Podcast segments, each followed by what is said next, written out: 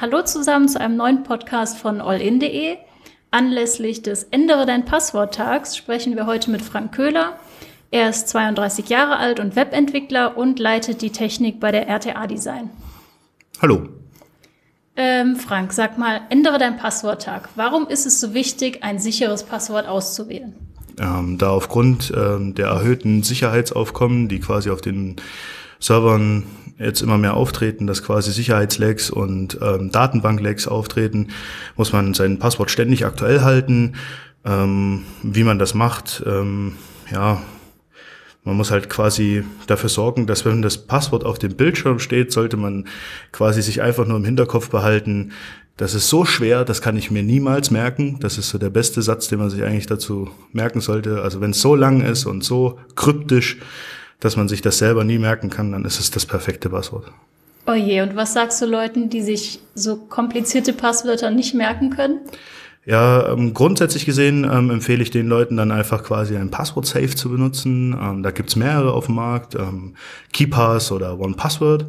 Und ähm, ja, bei, äh, bei KeyPass, das ist eine Datenbank, die ist quasi nur lokal erreichbar. Das ist natürlich die fast absolute Sicherheit, weil an die kommt natürlich, wenn die im lokalen Netzwerk nur liegt, keiner hin. Außer man kopiert sie natürlich dann auch wieder auf Geräte. Das ist natürlich jetzt eher suboptimal. Und bei OnePassword ist es so, da wird, werden die, ja, die Daten eben bei OnePassword gespeichert. Das muss man mögen. Ich bin nicht so der Freund davon, meine Passwörter bei externen äh, Sachen liegen zu haben. Aber das muss jeder für sich selber entscheiden, ob er das möchte oder nicht. Ja. Mhm. Grundsätzlich ist es halt immer schlecht, weil wenn das gehackt wird, dann steht man da auch auf der unsicheren Seite. Ja. Und wenn du sagst, ein sicheres Passwort muss ziemlich lang und kompliziert sein, gibt es da auch so Regeln, die man einhalten sollte? Oder? Also grundsätzlich gesehen, nach den ähm, letzten Vorkommnissen würde ich jetzt jeden raten, dass man ein Passwort erstellt, was größer zwölf Zeichen ist.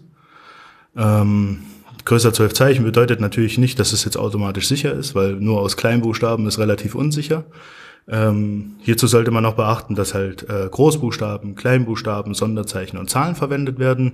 Am besten in so einer Kombination, dass sie quasi nicht nachvollziehbar sind. Also das bedeutet, man sollte jetzt nicht unbedingt Hund 1, 2, 3, Raute, was weiß ich was nehmen. Das ist jetzt nicht unbedingt hilfreich, weil ähm, hierzu äh, die Wahrscheinlichkeitenrechnung äh, wieder dazukommt und das Passwort wieder schneller geknackt werden kann.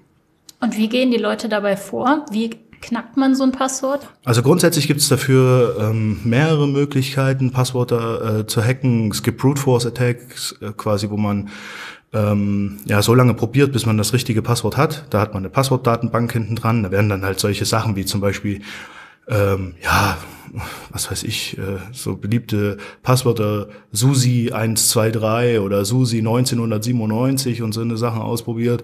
Und ähm, das sind halt grundsätzlich so eine Sachen, das kann man relativ schnell umsetzen und das wird halt quasi nur in dem weggeblockt, in dem es dann zu viele Anfragen sind. Also von den meisten Servern, nicht von allen. Ähm, es gibt natürlich aber auch noch andere Möglichkeiten, Passwörter rauszufinden. Keylocker, ja, also quasi äh, USB-Sticks, die an die Rechner angeschlossen werden, dann ähm, und deine Tastenanschläge mit, mitkriegen und so eine Geschichten. Ähm, Trojaner natürlich immer ganz beliebtes Mittel. Ähm, und natürlich, äh, was war es noch? Ah ja, ja, also es gibt viele Möglichkeiten, dass jemand an deine Passwörter rankommt. Ja, also es genau Man in the Middle Attacke, genau die ist mir gerade so eingefallen. Ähm, gibt es dann natürlich auch noch, da lockt man sich quasi zwischen den Client und den Server und fängt das da ab. Das sind so Sachen, also man, heutzutage kann man immer ein Passwort mitkriegen, weil die Welt ist halt einfach online geworden und ähm, es gibt keine hundertprozentige Sicherheit. Auch wenn ich jetzt sage, dass quasi länger als zwölf Zeichen, das bedeutet noch lange nicht, dass man es nicht rausbekommt. Klar, wenn ich einen dementsprechenden Rechner zu Hause habe, finde ich auch das Passwort irgendwann raus. Mhm. Ja. Gibt es denn irgendeine Möglichkeit zu testen, ob sein eigenes Passwort sicher ist oder ob das vielleicht schon mal in einem Datenleck aufgetaucht ist? Ähm, es gibt da so diverse Seiten. Ähm, da haben wir letztens äh, hat T3N da zum Beispiel einen sehr, sehr guten Artikel veröffentlicht dazu.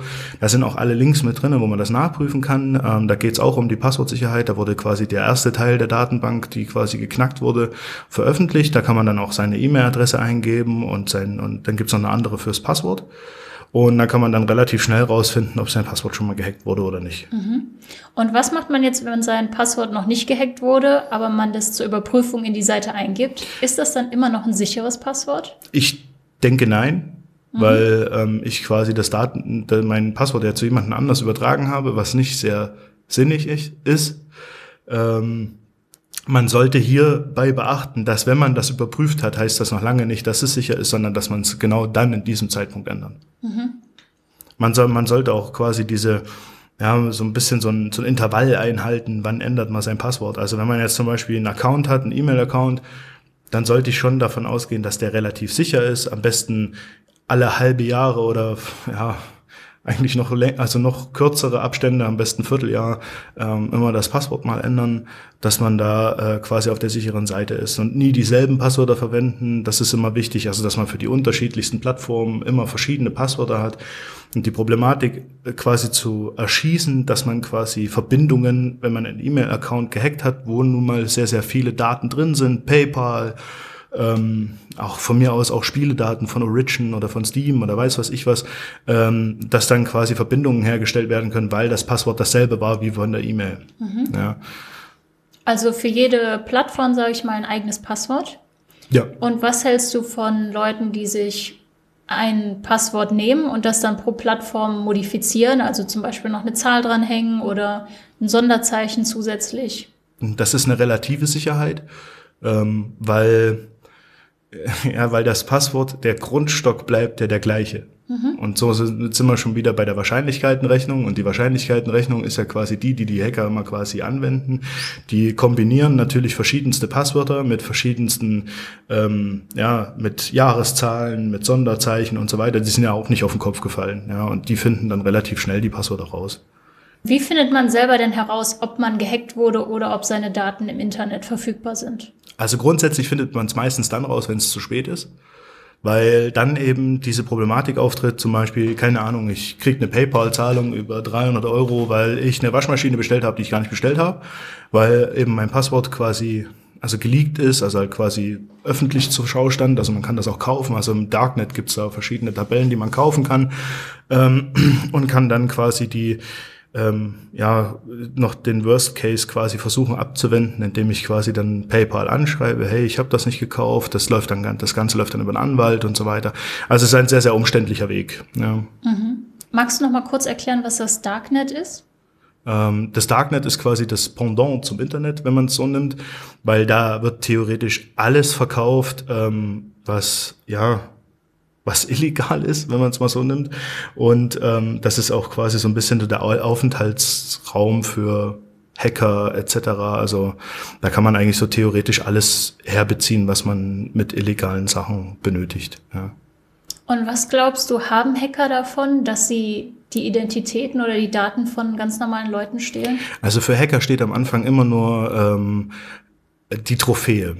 Also es ist immer nur quasi, ich habe das gehackt, schau, was ich gemacht habe. Ähm, oder eben der Hintergrund, ähm, ja, ähm, die haben einen, ja, wie soll man das sagen, ja, wie so eine Art ja, Ziel, ja, quasi das zu tun, also ein motiviertes Ziel von einer Gruppe zum Beispiel, was weiß ich, wir mögen Amazon nicht, wir sind Amazon-Hater und deswegen hacken wir jetzt Amazon.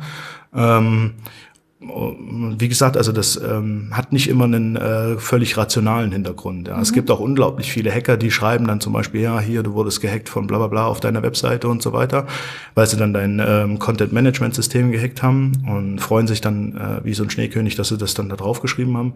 Ob das jetzt gut ist, hm, das denke ich eher nicht, aber die Sache ist halt, ähm, man wird sie nicht davon abhalten. Es ist einfach quasi wie ein Sport. Nur in der illegalen Szene in dem Sinne. Ähm, jetzt kam ja auch noch das Thema der Zwei-Faktor-Authentifizierung auf. Magst du vielleicht einmal erklären, was das ist? Das ist auf jeden Fall eine sehr, sehr gute Sache, weil ähm, ähm, hierzu zu einem sicheren Passwort quasi noch eine zusätzliche Authentifizierungsart hinzugefügt wird. Und zwar zum Beispiel bei Google sieht man das sehr häufig, wenn man sich jetzt einloggt, fragt Google immer jetzt, ja, möchtest du deine Zwei-Faktor-Authentifizierung? Das bedeutet, ich nehme meine E-Mail mit rein, also eine andere E-Mail, nicht die Google-E-Mail oder so, sondern äh, oder mein Smartphone. Das bedeutet, sobald ich mich einlogge, kriege ich immer so eine Benachrichtigung, bist du das wirklich? Und wenn ich dann auf Ja klicke, dann war ich's. Und wenn nicht, war ich's nicht. Und somit kann Google dann nachvollziehen, hey, das stimmt, der hat sich da versucht, von dem und dem Browser, von dem und dem Rechner anzumelden. Da steht auch immer dann drinnen, zum Beispiel, was weiß ich, Windows 10 Rechner vom Firefox mhm. äh, hat sich versucht anzumelden um 10.35 Uhr, ja, und dann äh, kannst du da draufklicken, ja oder nein. Und somit kriegt man relativ schnell mit, hey, da versucht jemand äh, quasi mein Konto einzudringen, weil man da quasi so ein bisschen, also man, also ich find, bin immer Freund davon, dass man das mit seinem Smartphone verbindet, weil da kriegt man es relativ schnell mit, auch wenn man unterwegs ist. Ja, und ähm, da ist es, also wie Google bietet das an, Apple bietet das inzwischen an. Also es gibt unglaublich viele Anbieter, die das inzwischen machen, mhm. was auch richtig gut ist, weil nur so kann man überprüfen, ob das wirklich stimmt.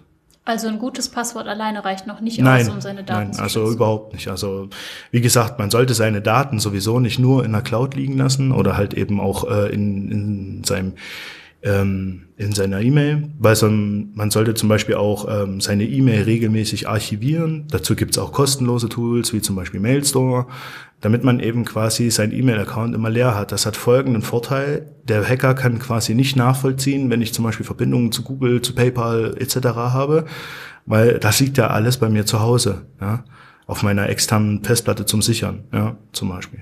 Mhm. Hast du denn ein paar Tipps, wie man mit den Zugangsdaten und allen persönlichen Informationen im Internet richtig umgehen kann? Also grundsätzlich gesehen gibt es eigentlich ähm, ja so Verhaltensregeln, die sind auch schon quasi wie im normalen Leben auch draußen. Niemand gibt seine Kartenpin irgendjemanden. Also wenn jemand fragt äh, oder sonst irgendwo bei Facebook, ja, kannst du mir schnell mal deine Kartennummer geben oder so. Nein, das machen wir nicht. Ähm, und halt eben quasi niemals irgendwo Passwort reinschreiben, E-Mail reinschreiben oder sonst irgendwas. Es gibt so unglaublich so viele Fake-Accounts bei Facebook, bei Twitter, die dich anschreiben und quasi dir wirklich dann ähm, an Haaren herbeigezogene Sachen erzählen oder auch am Telefon. Ist mir auch schon selber passiert. Da hat quasi jemand meine Oma angerufen und hat dann gesagt, hier, ich bin der Frank, ich brauche 3000 Euro. Und das stimmte alles gar nicht, weil, und hat mich meine Oma angerufen, warum ich 3000 Euro brauche. Ich wusste von überhaupt nichts. Ähm, und ähm, das findet heutzutage, das ist so absoluter Standard geworden bei den Leuten Leuten. Ja, und ähm, da sollte man einfach quasi dafür sorgen, dass man keine Daten nach außen weggibt. Ja. Außer man kennt denjenigen, was aber auch noch nicht dafür spricht, weil quasi auch Facebook-Accounts können gehackt werden, was auch schon ganz oft vorgekommen ist ähm, dass sie dann zum Beispiel nachgefragt haben, ja, hier kann ich deine E-Mail-Adresse haben und dann hast du die E-Mail-Adresse rausgegeben, zack, war dein E-Mail-Konto auch weg. Das geht so schnell. Also kann man sich im Prinzip gar nicht vor allem schützen. Nein, das geht gar nicht, weil, also wie gesagt, also nichts ist unhackbar, weil ähm, sobald es am Netzwerk hängt, also am Internet quasi, mhm. ist es von draußen erreichbar und was von draußen erreichbar ist, kann ich auch finden und hacken. Und gerade bei Facebook gibt es ja auch Leute, die posten und veröffentlichen alles an Informationen. Hilft das den Hackern auch? Ja, natürlich. Also es ist auf jeden Fall ähm, eine sehr, sehr große Hilfe sogar, weil dann braucht man sich nicht die Mühe zu machen, sondern mhm. man hat schon jemanden, der das für einen tut ja, weil er quasi dann voll äh, lässig mit seinen Daten umgeht und alles schön postet und fleißig tut, ja, für den Hacker.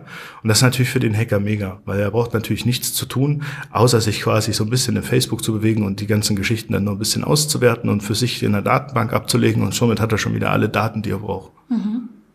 Ähm, in den Medien war es ja in letzter Zeit so, dass mehrere Datenlecks gefunden wurden. Mhm. Wie findet man sowas eigentlich?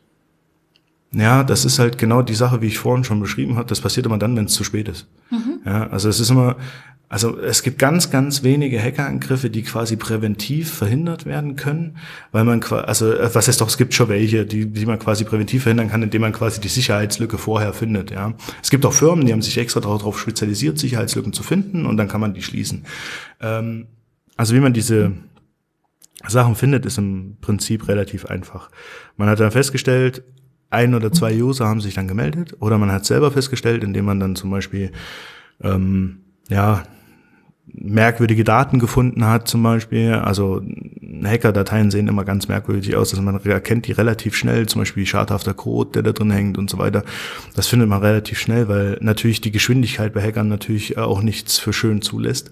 Ähm, und natürlich auch ähm, diese, diese Meldungen von Usern sind halt unglaublich wichtig, weil sie dann halt zum Beispiel, sie haben dann eine Anzeige von sich gefunden oder einen Post oder was weiß ich was. Ja, also das ist immer verschieden. So findet man halt diese Sicherheitslücken und die werden dann halt quasi aufgrund des ähm, Meldens oder eben des Selberfindens, ähm, also quasi des, des, des Schadcodes, ja, äh, findet man dann quasi, also kann man dann quasi gucken, wo kam das her und dann kann man quasi die Sicherheitslücke schließen. Und an wen wendet man sich da, wenn sowas aufgetaucht ist? Also grundsätzlich gesehen, zum Beispiel bei Facebook, wendet man sich direkt an Facebook. Mhm. Da gibt's dann auch immer so eine Sache, hier mein Account wurde gehackt und so weiter. Ähm, dasselbe gilt für Google, Apple etc. Also man am besten wendet man sich immer an den Hersteller der Software, wo man sich gerade bewegt oder eben auf der Webseite, wo man sich bewegt. Mhm. Und was würdest du Leuten wie mir zum Beispiel raten, die ihre E-Mail-Adresse überprüft haben und tatsächlich rausgekommen ist, dass meine Daten in einem Datenleck bekannt gegeben wurden? Also grundsätzlich würde ich da erstmal raten, gucken, also da muss man rational vorgehen. Es ist eigentlich relativ simpel. Man geht erstmal her und wenn man seine E-Mail-Adresse jetzt gefunden hat, geht man her und nimmt erstmal das Passwort und ändert das erstmal so. Wenn man das erstmal gemacht hat, ist man erstmal für die E-Mail-Adresse soweit vorerst sicher. Dann geht man her und guckt, was ist alles mit, mit, mit meinem E-Mail-Account verknüpft. PayPal, Facebook, Instagram und ändert dort auch alle Passwörter. Und versucht natürlich wieder die äh, Zwei-Faktor-Authentifizierung einzuführen, damit man halt quasi wieder die Kontrolle hat, dass man quasi sehen kann, hey, da versucht einer sich auf mein Konto einzuloggen. Weil die werden es definitiv probieren. Wenn du PayPal, E-Mails oder sonst irgendwas bei dir da drinnen liegen hast, wirst du einfach nicht umherkommen, das zu ändern. Und bei den Datenlecks kam jetzt auch wieder raus, dass viele Leute sehr einfache Passwörter benutzen, zum Beispiel Passwort oder 1234. Mhm. Was möchtest du den Menschen noch mit auf den Weg geben? Tja, was soll man da sagen? Also grundsätzlich ist es natürlich immer so eine Sache, ohne unfair zu werden. Es ist natürlich auch ihre eigene Schuld. Ja was soll man solchen Leuten noch sagen? Ich meine, wenn man ein Passwort benutzt oder 1, 2, 3, ich meine, wir leben in der, in der Inform im, im Informationszeitalter, wo keine Daten mehr sicher sind und ähm, da sollte man schon darauf achten, dass die Privatsphäre des Einzelnen grundsätzlich geschützt wird. Und den Leuten möchte ich einfach nur mitteilen, spätestens dann, wenn pornografische Inhalte oder sonst irgendwas mit denen in Verbindung stehen und dann mal ihr Arbeitsplatz in Gefahr ist, ja, weil Hacker sich da einen Spaß erlaubt haben, dann äh, wird es nämlich dünn mit der Luft. Und da sollte man halt einfach quasi von Anfang an dafür sorgen oder dafür arbeiten, dass es eben nicht so passiert. Mhm. So, und wenn Sie sich jetzt ertappt fühlen bei den einfachen Passwörtern, dann nehmen Sie einen der Ratschläge von Frank an und ändern vielleicht nochmal das Passwort. Und ich verabschiede mich damit bei Frank. Vielen, Vielen Dank. Dank.